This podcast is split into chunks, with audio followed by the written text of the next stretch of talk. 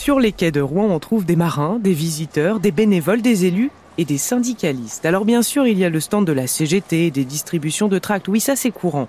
Ce qui l'est moins, ce sont les dirigeants nationaux qui viennent à Rouen pour tenir leur bureau confédéral sur une péniche en pleine armada. Et c'est ce qu'a fait la CFTC, la Confédération française des travailleurs chrétiens.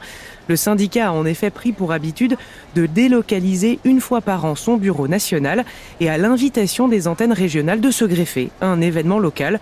En 2008, la destination est toute trouvée. Ce seront les quais de Rouen au mois de juillet. Le président de l'époque, Jacques Voisin, et les membres du bureau national s'installent donc pour trois jours sur la péniche Le Mistral. Il s'agit de parler de sujets d'actualité. À ce moment-là, la CFTC est le premier syndicat à avoir signé un accord cadre sur le stress au travail.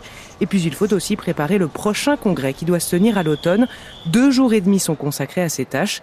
Les soirées sont libres ainsi qu'un après-midi. De quoi profiter un peu de l'armada peut-être trop peu, se souvient Jacques Voisin. De mémoire, on a eu très peu d'occasions aussi spectaculaires que celle de la Grande Armada. On se souvient de ce côté grandiose, ce côté ce côté aussi historique, je pense que c'est quand même assez exceptionnel, c'est magnifique.